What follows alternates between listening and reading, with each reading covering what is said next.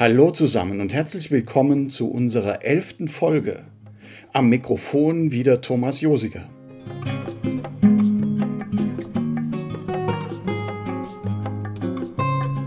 Zum Blick um den Kirchturm gehört auch einmal zu schauen, wie es unseren Nachbarn geht. Das habt ihr hoffentlich auch immer wieder gemacht. Aber heute meine ich unsere katholischen Nachbarn. In dieser Woche war Fronleichnam ein für katholische Christen sehr wichtiges Fest. Und immer noch gibt es viele Einschränkungen, sodass zum Beispiel Prozessionen nicht stattfinden konnten. Wie war denn der Lockdown für die katholischen Gemeinden in unserer Region? In unserer Nachbarschaft erkrankte zum Beispiel ein Pater schwer an Covid-19. Über viele Wochen lag er im künstlichen Koma und musste beatmet werden. Mittlerweile geht es ihm besser.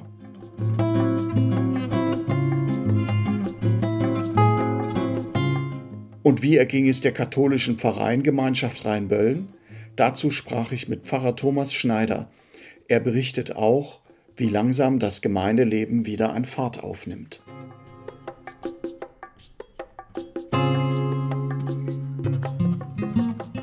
Viel Spaß beim Zuhören.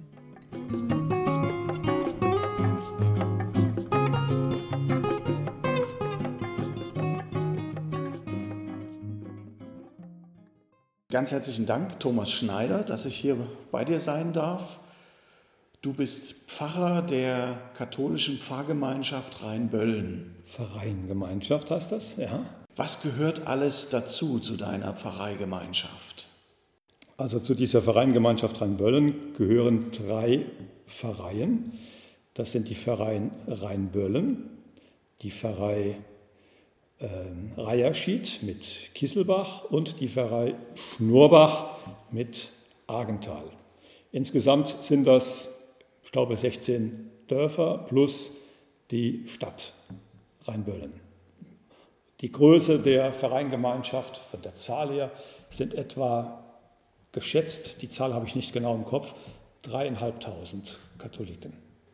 Das ist eine ja, eine große Zahl, also ein großer Einzugsbereich, den du zu bearbeiten hast.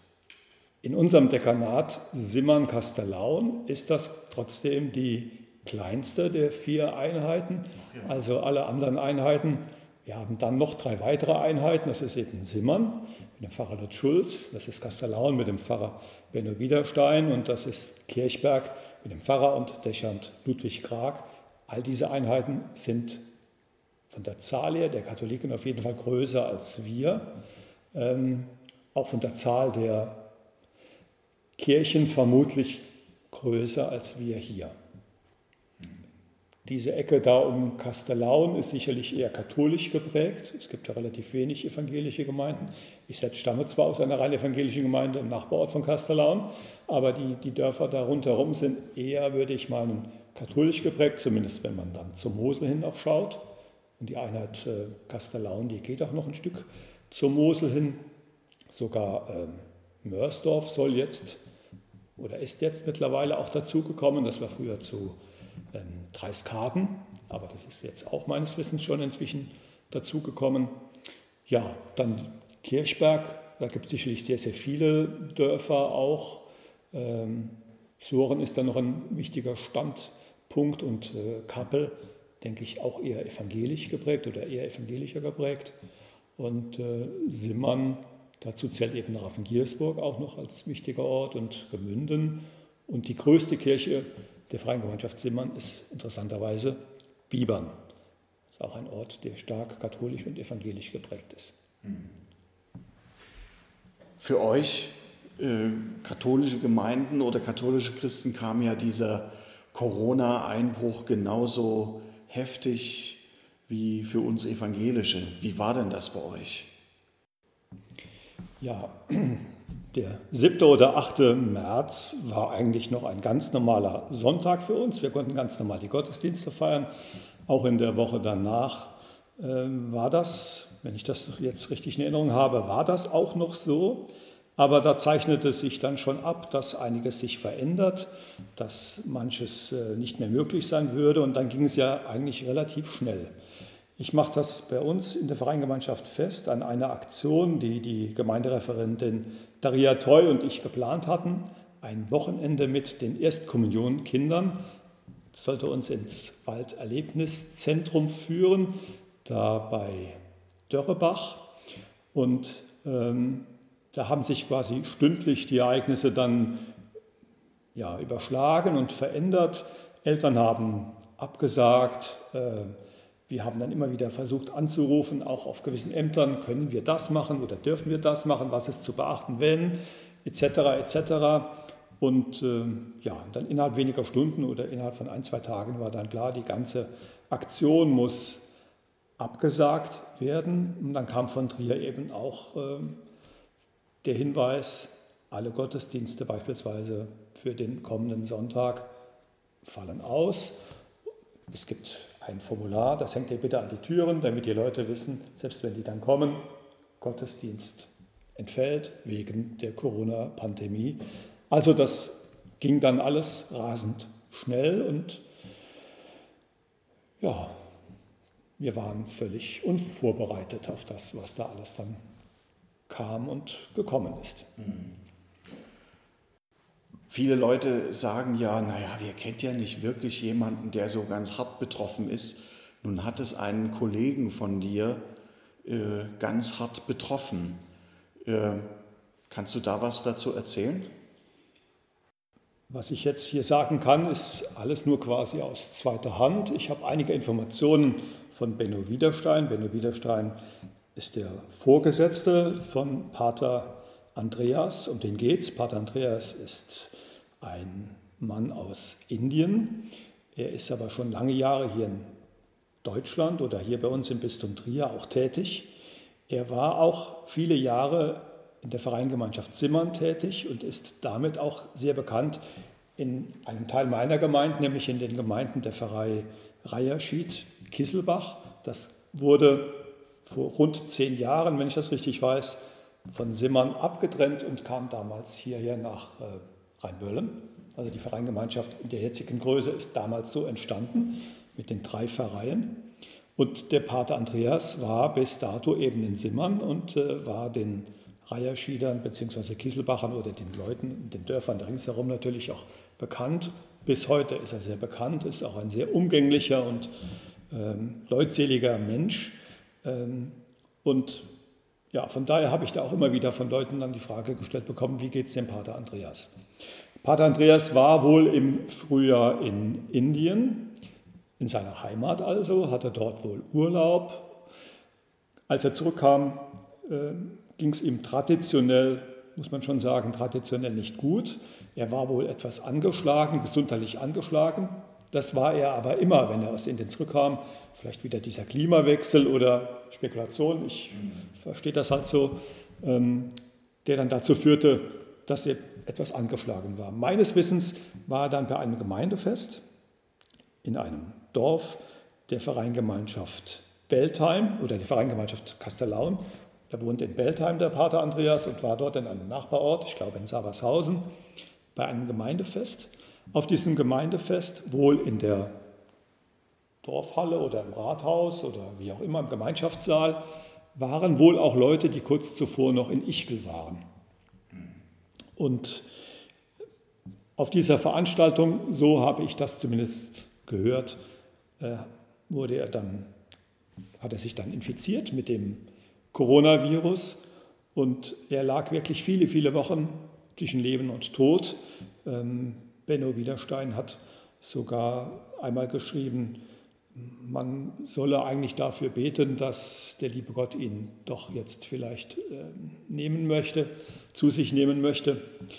Und vor anderthalb Wochen etwa oder zwei Wochen, ich kann es jetzt nicht am Tag genau festmachen, kam dann die Nachricht, es geht ihm den Umständen entsprechend wieder gut. Er war zwischenzeitlich auch verlegt worden nach Mannheim in der Spezialklinik, eine Lungenklinik. Und er ist meines Wissens jetzt in einem Kurkrankenhaus oder in Kur in der Nähe von Heilbronn in einem Zentrum. Ich habe jetzt von Leuten gehört, bitte das nicht wortwörtlich alles so nehmen, ähm, dass er wieder sprechen kann, aber trotzdem auch zum Teil noch ähm, beatmet werden muss, weil da die Kraft scheinbar noch nicht voll da ist. Also er scheint ganz langsam auf dem Weg der Besserung zu sein, aber was das jetzt konkret heißt und wie das konkret in einigen Wochen dann sein wird, ist momentan nicht zu sagen. Ja, da hoffen wir, dass es ihm bald besser geht. Und es zeigt aber auch, wie gefährlich das mit diesem Virus ist. Es zeigt, wie gefährlich das ist, genau. Also ich weiß von einem Fall auch äh, aus Liebshausen, ein älterer Herr, der wohl auch über Ichgel von einem Verwandten angesteckt wurde, der aber Gott sei Dank wieder wirklich auf dem Weg der Besserung ist und auch meines Wissens wieder zu Hause. Ja. ja. Und äh, wie habt ihr denn euer Gemeindeleben aufrechterhalten oder gelebt während der Zeit des kompletten Stillstands?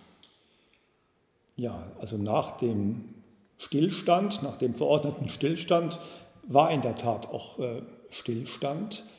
Ich selbst habe gemerkt, ich muss selbst mich jetzt erstmal organisieren, klarkommen mit, mit dem, dass ich eben jetzt eigentlich keine Termine mehr habe. Der einzige Außentermin, den ich, oder die einzigen Außentermine, die ich dann hatte, waren eigentlich nur Beerdigungen, zu denen ich dann eben Gespräche geführt habe mit, mit den Angehörigen, beziehungsweise vielleicht auch mit dem Bestatter und äh, eben dann die Beerdigung am Grab, nicht in der Kirche oder nicht in der Leichenhalle, dann durchgeführt habe. Das waren in der Tat so die einzigen Termine, die ich zunächst mal so hatte. Fahrbrief etc. wurde eingestellt, weil wir wussten ja gar nicht, was wir da jetzt schwer reinschreiben sollten. Keiner wusste, wie geht es jetzt weiter. Wir haben zwar eine Internetseite, auf der dann auch immer einiges stand. Da waren auch Hausgottesdienste beispielsweise äh, dann veröffentlicht. Aber dazu brauche ich natürlich einen Internetzugang und muss die Gelegenheit auch haben, das vielleicht ausdrucken zu können. Gut. Ich bin dann irgendwann dazu übergegangen und habe sonntägliche oder festtägliche Impulse gemacht, die in unseren Kirchen ausgelegt wurden. Wir haben darauf gedrängt dann, oder ich habe auch darauf gedrängt, dass zumindest sonntags alle Kirchen geöffnet sind, sonntags vormittags, und äh, dass die Leute dann dort auch diese Zettel mitnehmen konnten, Zeit haben, in der Kirche dann vielleicht auch zu beten oder nachzudenken. Ja, und äh, eben auch vielleicht die Gelegenheit, dann mit diesen Zetteln dann vielleicht ein bisschen umzugehen und zu meditieren.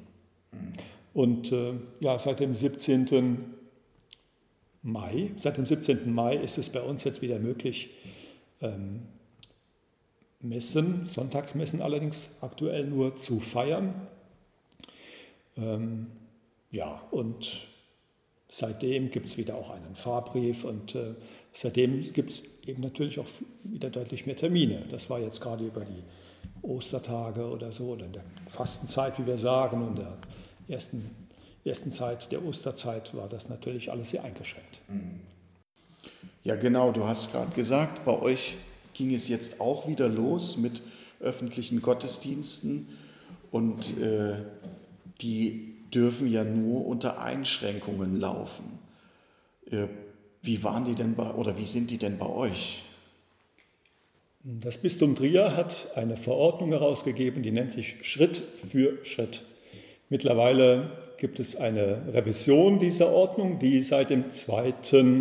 Juni, sprich also seit dieser Woche, heute ist der 6. Juni, ähm, seit dieser Woche eben in Kraft getreten ist. Als die, diese Verordnung herauskam, stand da in dem Schreiben beispielsweise drin, dass alle Kirchen, die zu, zukünftig zu nutzen sind, beispielsweise zwei Eingänge benötigen, dass wir mindestens zwei Gänge in den Kirchen haben müssen dass es ein Empfangsteam geben muss, dass alle Daten aufgeschrieben werden von den Leuten und drei, beziehungsweise jetzt heißt es, glaube ich, vier Wochen aufgehoben werden müssen, dass eine Händedesinfektion am Eingang möglich ist, etc. etc. In unserer Vereingemeinschaft war ganz klar, es gibt in der Tat nur eine Kirche, die den Anforderungen entspricht. Und das ist die Pfarrkirche St. Erasmus in Rheinböllen. Das heißt, in allen anderen Kirchen habe ich seit dem Beginn der Corona-Zeit auch keine Gottesdienste mehr gefeiert, weil alle anderen Kirchen nicht den Anforderungen entsprechen. In der Regel haben wir nur einen Eingang, wir brauchen aber zwei Eingänge. In der Regel haben Kirchen oft auch nur einen Mittelgang. Und zum Beispiel in, Kisselbach hätte ich zwar zwei Eingänge, habe aber dann nachher nur einen Mittelgang. Von daher scheitert diese Kirche auch aus. Entspricht also nicht den Bestimmungen, die das Bistum Trier in dieser Schritt-für-Schritt-Anleitung uns aufgegeben hat. Und ja, das führt eben dazu, dass wir aktuell mehr oder weniger auf Rheinböllen angewiesen sind. Ich hatte allerdings am Pfingstmontag in Erbach im Gemeindehaus auch eine Messfeier, hat sich dort aber auch gut angeboten. Die Ortsgemeinde hat sehr gut da auch kooperiert. Das, das Gemeindehaus hat zwei Eingänge, war kein Problem. Ähm, es war auf dem Boden waren Striche markiert mit irgendwelchen Kreppbändern. Äh, Stühle waren gestellt mit großem Abstand, so dass wir dort auch unter den Voraussetzungen, wie sie eben uns vorgegeben sind, Gottesdienst feiern konnten. Was schätzt du denn, wie es weitergehen wird? Also momentan ist das ja noch ein bisschen Spekulation, aber bestimmte Dinge sollten ja doch irgendwann stattfinden. Bei uns sind es die Konfirmationen zum Beispiel, auch andere Amtshandlungen wie Taufen oder Hochzeiten. Wie sieht denn das bei euch aus? Ja, ähm, ich fange mal mit den Amtshandlungen an. Ich sprach eben schon davon, ähm, dass es in diesem Schritt für Schritt mittlerweile eine, eine Revision gab. Ähm, diese sieht jetzt in der Tat vor, dass es wieder möglich sein soll, zu taufen, Hochzeiten zu feiern oder auch Erstkommunionen beispielsweise zu feiern, aber unter den bisherig, bisherigen relativ strengen Bedingungen. Das bedeutet beispielsweise, dass wir in der Tat taufen können, allerdings aktuell nur in einer Kirche, in Rheinböllen, hier, dass wir dann die Auflagen zu berücksichtigen haben. Wenn wir jetzt eine Taufe im Rahmen eines Gemeindegottesdienstes machen würden, wie das ja evangelischerseits eigentlich üblich ist, ähm, dann ist das auch möglich, aber dann ist eben die Gesamtzahl der Menschen, die in dem Raum Platz haben, natürlich auch beschränkt.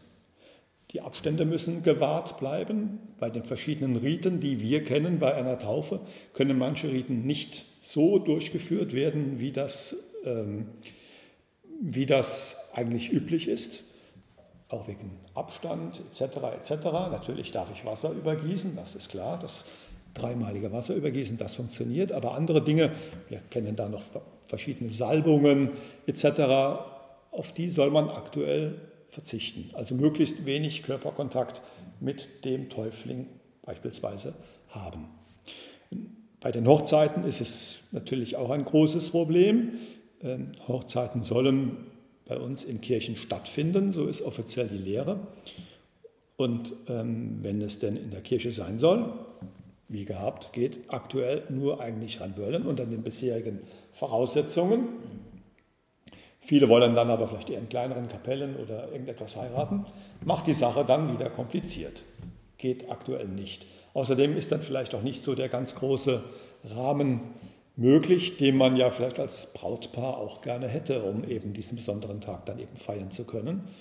Auch da sind dann eben Abstriche zu machen. Ich merke bei einigen, bei einigen Brautleuten, dass die dazu bereit sind, aber es gibt viele, die auch jetzt schon verschoben haben auf das Jahr 2021. Ein wichtiges Thema bei uns ist natürlich die Erstkommunion, die ja am Weißen Sonntag oder am Sonntag danach eben ausfallen musste. Auch da ist es nicht möglich, die Erstkommunion im traditionellen Stil feiern zu können. Die Zahl der Menschen ist begrenzt. Ich kann die Nummer wiederholen, das geht im Moment nur in Rheinböllen. Ähm, außerdem hat Trier dann vorgeschlagen, vielleicht ein Kind oder zwei Kinder oder eine ganz kleine Gruppe vielleicht im Rahmen eines Sonntagsgottesdienstes dann eben zur Kommunion zu führen. Das wäre dann noch kein Kommuniongottesdienst, wie sich das vielleicht Eltern oder Kinder das wünschen. Da könnte man ein, zwei Lieder vielleicht singen, obwohl man der Gemeinde offiziell ja auch nicht singen soll. Nur mit dem Herzen mitsingen, so heißt es ja.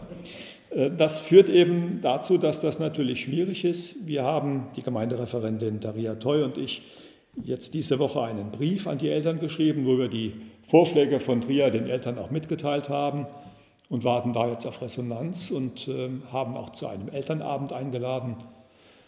Wenn alle Eltern kommen, ich glaube, wir haben dieses Jahr, ich muss überlegen, 25 Kommunionkinder in unserer Einheit. Ähm, wenn die Eltern kommen, müssen wir auch in die Kirche gehen, weil das unser größter Raum überhaupt ist, um Elternabend dann zu machen. Und ähm, ja, da müssen wir einfach mal hören, wie kann es weitergehen. Wir können Vorschläge machen, aber ähm, ich kann ja kein Elternteil, von keinem Elternteil verlangen, du musst das unter diesen Bedingungen jetzt dann und dann so und so machen. Also es ist vieles Spekulation, wie es weitergeht.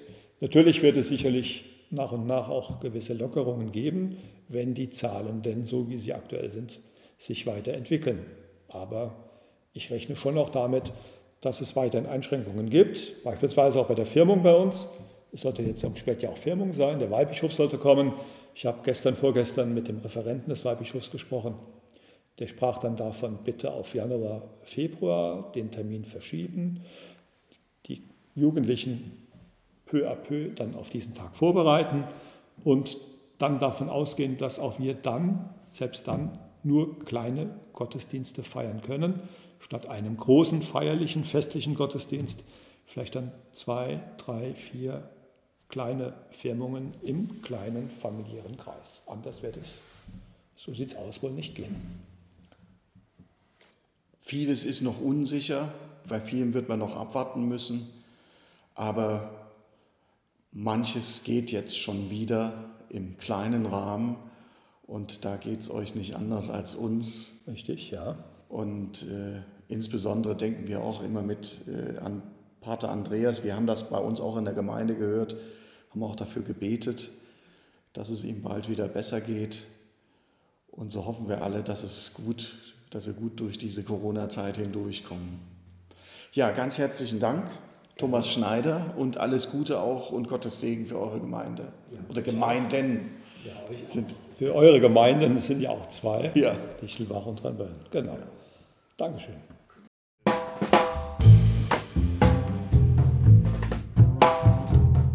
Das war's wieder für heute. Hat es euch gefallen? Dann teilt diesen Podcast. Er ist überall dort zu finden, wo sich Podcasts finden lassen. Und auf unserer Homepage. Der Link ist in der Beschreibung. Dort sind alle wichtigen Infos zu uns und auch, wie ihr uns kontaktieren könnt.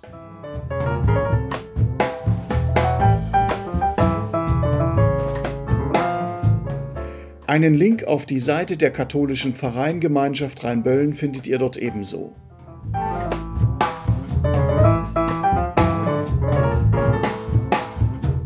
Wie geht es weiter? In letzter Zeit ist das Thema Rassismus wieder stark in den Medien vertreten. Besonders wird auf Amerika geschaut. Aber ist dies nur ein amerikanisches Problem? Ich spreche mit einem Paar, das dazu einiges zu erzählen hat. Sie stammt aus Uganda und er aus Thüringen. Sie leben hier im Hunsrück und sprechen mit mir darüber, wie es ihnen hier geht, aber auch, was sie schon alles erlebt haben.